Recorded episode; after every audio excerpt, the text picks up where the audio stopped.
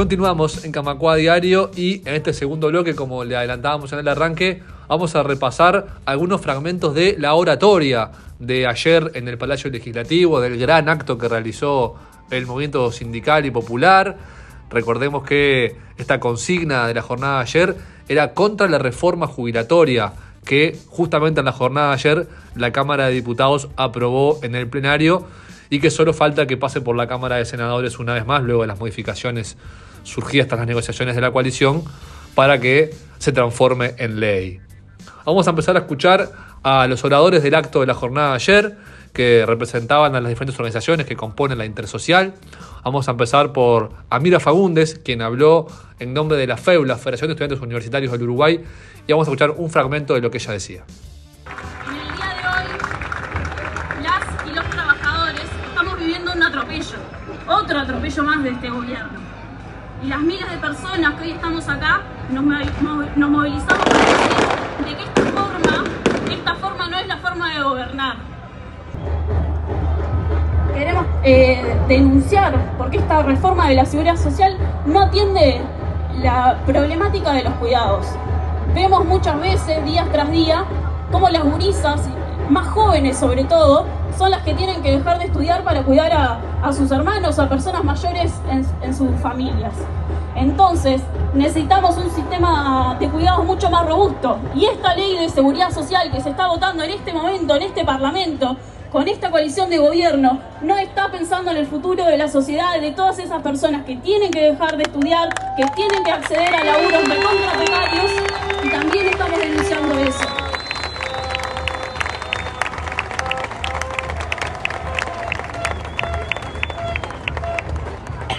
Obviamente que nos duele y nos indigna esta, esta reforma, pero también nos orgullece este campo popular que desde que asumió este gobierno ha estado a la altura y que ha dado respuestas contundentes. Salimos a recolectar firmas en el medio de la pandemia, cuidándonos, organizando la solidaridad en cada esquina del país, dejando que ninguna y ningún compañero pasara hambre. Y eso no lo debemos a nosotras. Tenemos que seguir organizando tejido social en cada punto de nuestro país. Lo hemos hecho siempre, pero más ahora. Debemos seguir construyendo más lazos de unidad. Debemos salir a luchar por este proyecto que se va a votar hoy, pero también tenemos que salir a defender un futuro que lo tenemos que construir nosotras y nosotros juntos, dando las discusiones, mirándonos a las caras.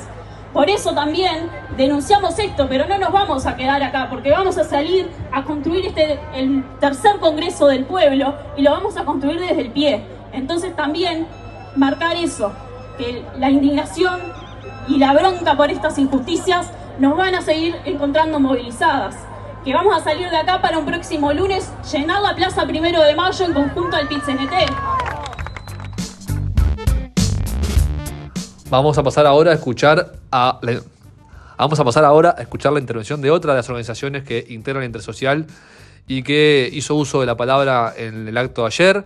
Vamos a escuchar a Gustavo González, que es el secretario general de FUCBAM, la Federación Uruguaya de Cooperativas de Vivienda y Ayuda Mutua, que en un fragmento de su intervención esto decía. Compañeras y compañeros, estamos en un día triste, vergonzoso para nuestro país. Gracias a todos los que levantarán la mano a favor de esta ley regresiva. Estamos en contra, en primer momento, conceptual y filosóficamente. Queremos jubilarlos y gozar los pocos años que nos quedan. Este argumento de decir que como ahora la ciencia y la tecnología nos da más años de vida, tenemos que seguir trabajando. Implica que el capital quiere seguirnos sacando plusvalía hasta el último día de nuestra vida. Y a eso nos oponemos. A eso nos oponemos. El presidente de la República planteó que van a votar una estafa. En mi barrio, cuando el lechero cortaba la leche con agua, estaba estafando a la clientela. Eso es lo que están haciendo hoy. están votando igual que el que cortó a la leche. Esto lo dijo el presidente de la República. Fortalecer la intersocial es la gran tarea de la etapa.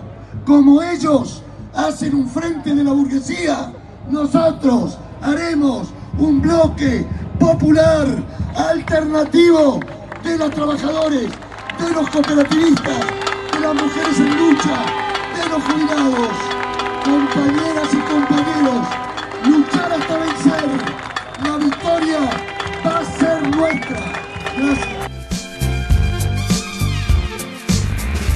Ahora vamos a pasar a la tercera de las intervenciones de ayer, que fue hecha por Sixto Amaro. Él es el secretario general de ONAJPU, la Organización Nacional de Jubilados y Pensionistas del Uruguay, que también, como todos los compañeros y compañeras que hablaron ayer, fue muy crítico con esta reforma y también rescatamos uno de los fragmentos de su intervención de ayer. Y estamos acá porque desde el primer momento hemos señalado que ese proyecto de ley que se discute en estos momentos en el Parlamento es nefasto, está en contra de los intereses de los trabajadores, está en contra de los intereses de los jubilados, de los pensionistas, está en contra de la seguridad y de la protección social. Y además, si lo que estuviera en discusión no fuera tan importante para todos y para nuestro país, diríamos que esto que se está discutiendo es un mamarracho que fueron surgiendo no en el diálogo, que quede claro que a la UNASPU nunca la escucharon Participamos en todas las instancias que nos convocaron. Presentamos documentos. Nos escucharon como ir llover. Nunca nos contestaron una palabra. Y tenemos respuesta a los planteamientos retrógrados que aquí se hacen. Por eso, a los que ahora discuten y hacen acuerdos y cada vez incorporan más acuerdos entre los que proyectan esta cuestión que se ha denominado de varias maneras. Nosotros queremos decirles, mientras ustedes discuten, las organizaciones sociales, gremiales, estamos en la calle. No hay una sola organización social y gremial que apoye este proyecto de reforma de la ley jubilatoria. No hay empresario en el BPS, los trabajadores, los jubilados y los empresarios están contra este proyecto de ley. Lo van a votar en contra de la mayoría de los uruguayos. Van a afectar a, la, a los nuevos jubilados, van a afectar a la economía del país, van a afectar a lo que es el concepto de seguridad social como un derecho humano fundamental.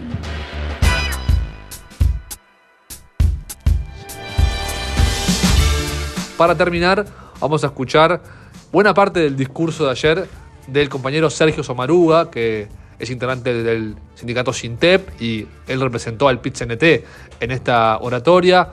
Fue un discurso largo que está completo en el canal de YouTube del PIT-CNT. Allí lo pueden ver y escuchar. Hoy vamos a pasarles un fragmento, eh, un fragmento bastante largo, pero no es el discurso completo, con todo lo que decía Somaru ayer, criticando muchas de las facetas y falencias que tiene esta reforma jubilatoria que está a punto de aprobar el gobierno. ¿Por qué estamos hoy aquí? ¿Por qué miles, miles de trabajadoras y de trabajadores de la ciudad y del campo, de todo el país, porque al mismo tiempo que estamos haciendo este acto masivo aquí, se ha reproducido en todos los departamentos del interior en todas las localidades de nuestro país y por supuesto que vaya un fuerte aplauso para todos esos trabajadores y trabajadoras de todo el país.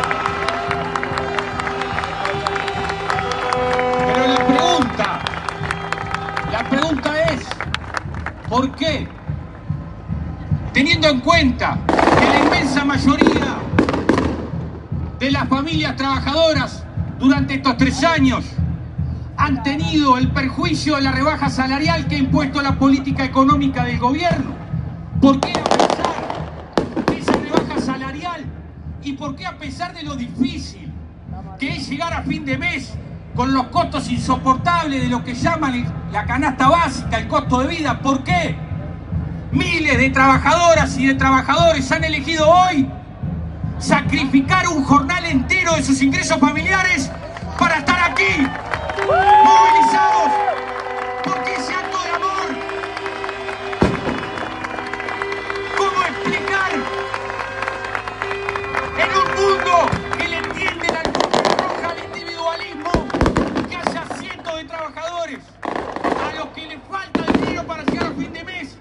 que hayan optado por hacer el paro y movilizarse? Y cuando me hago esa pregunta sencilla, simple, me acuerdo del poeta Gabriel Celaya y de Paco Ibáñez que llevó ese poema a una canción exquisita.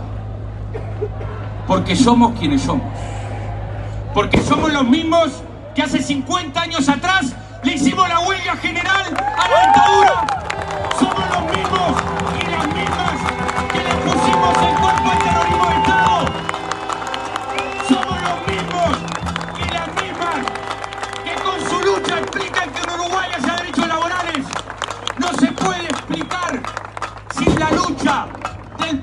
Trabajador, de sus sindicatos, de sus organizaciones populares. Los derechos laborales, las ocho horas, el aguinaldo, el salario vacacional. Ninguna de las leyes que hoy consagran derechos laborales nacieron de los milagros o de las dádivas patronales. Todas nacieron de la lucha y del amor de la clase obrera por la vida y por las condiciones dignas de trabajo para todos y para todas.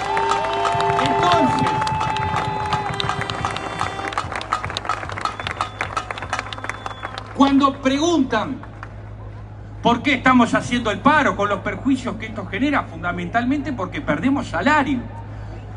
Lo hacemos por eso. Hoy el mundo del trabajo está parando para decirle al pequeño mundo de los privilegiados que cuando se quiere poner de rodillas a quienes con su trabajo ponen en pie a este país, este pueblo se moviliza, este pueblo protesta, este pueblo lucha, este pueblo tiene dignidad y tiene conciencia de clase y en ese marco sale a la calle a luchar.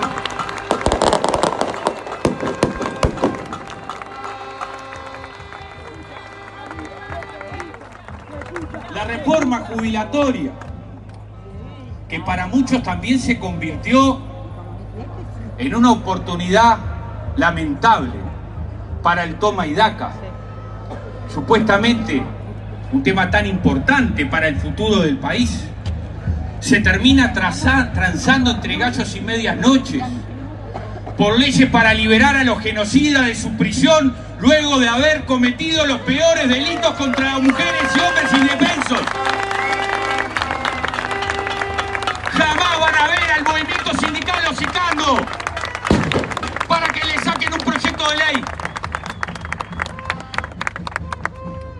Nosotros tenemos un rechazo profundo a esta reforma jubilatoria.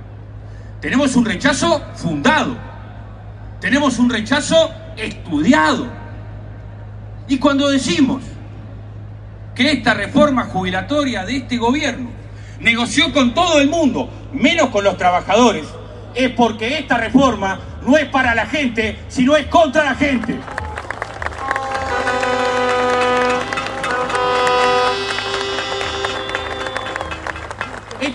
Jubilatoria no es ni justa, ni democrática, ni mucho menos solidaria, pero además es socialmente ineficiente. ¿A quién se le ocurre? ¿Quién podría argumentar, defender que esta reforma es justa? Cuando hace que la inmensa mayoría de los que hoy tienen la oportunidad de tener trabajo que trabajar hasta reventarse el lomo, hasta los 65 años para poder jubilarse. ¿Es justo eso? ¿Está bien eso? ¿Está bien que el país le devuelva a los trabajadores, después de una vida de trabajo, más años de trabajo, más años de explotación? ¿Es correcto eso? ¿Hace más justa esta sociedad? No. Claro que no. Es más justo.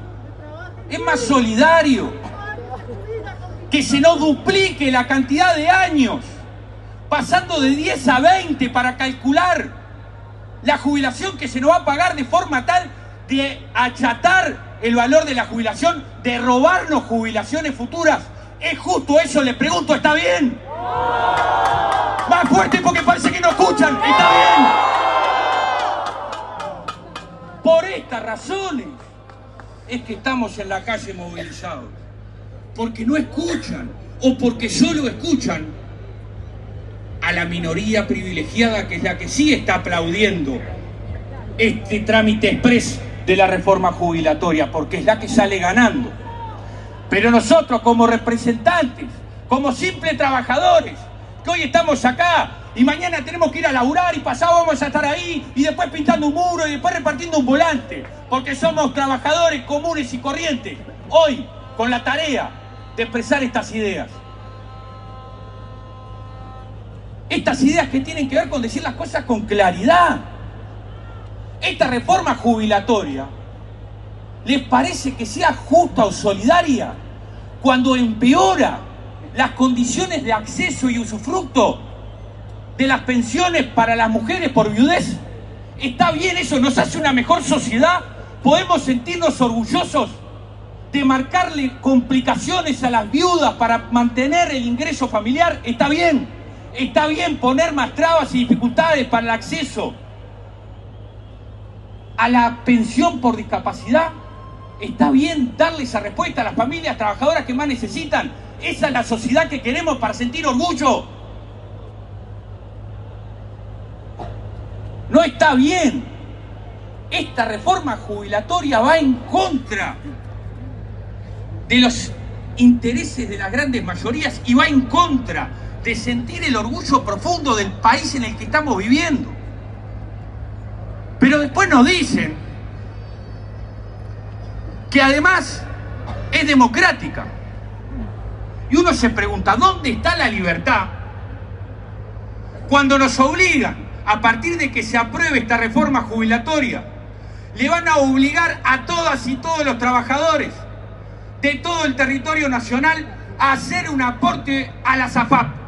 ¿Quiénes son los grandes beneficiarios de esta reforma jubilatoria? El capital financiero. Y dentro del capital financiero, la SAFAP, que ya hoy se llevan 1.200 millones de dólares al año para invertir en los negocios, que luego le permiten cobrar sus comisiones. Ganan dinero a partir de gestionar la plata de los futuros jubilados, de los trabajadores y las trabajadoras, pero atención, porque al día después, cuando llega el momento de jubilarse, no es la FAP la que paga la jubilación. ¿Quién paga la jubilación?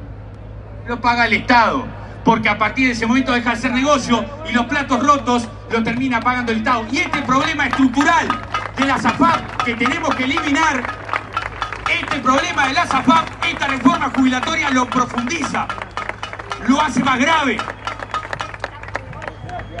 Entonces, claramente, esta reforma jubilatoria no mejora los derechos de la gente, pero además decimos que es socialmente ineficiente porque esta reforma jubilatoria también es, de forma encubierta, un ajuste fiscal y una reforma laboral. ¿Por qué es una reforma, un ajuste fiscal? Porque una vez que esta reforma jubilatoria que ahora están votando apresuradamente dentro del Parlamento entre en efecto, ¿saben cuántos son el dinero que se le va a transferir del mundo del trabajo al mundo financiero 1.200 millones de dólares. Esa es la rebaja de las jubilaciones, ese es, ese es el objetivo central de la reforma jubilatoria. Pasar 1.200 millones de dólares del bolsillo de las familias trabajadoras hacia el sector financiero. Esa es la rebaja del déficit fiscal del que están hablando. Claro, se olvidan, se olvidan de que en este país hay condiciones para pensar otra reforma jubilatoria. Pero claro, ahí no hay que castigar a los de abajo, no hay que castigar a los que viven del trabajo o incluso a aquellos que aún no tienen asegurado que la economía de mercado ni las políticas públicas le asegura el derecho del trabajo. A esas trabajadoras y a esos trabajadores, esta reforma jubilatoria no le da ningún tipo de solución. Ningún tipo de solución. Por eso decimos que es socialmente ineficiente. Pero además,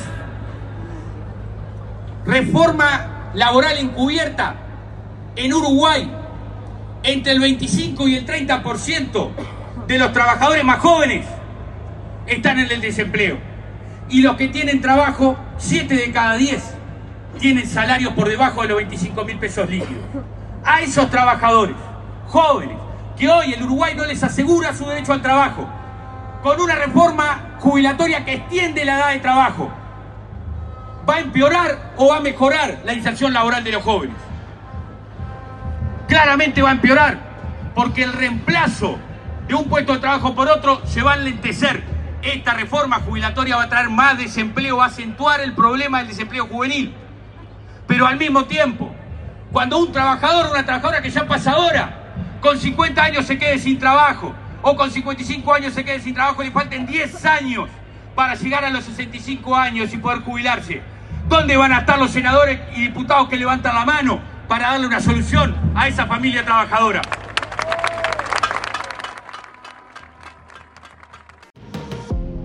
Camacua Diario. Un resumen informativo para terminar el día.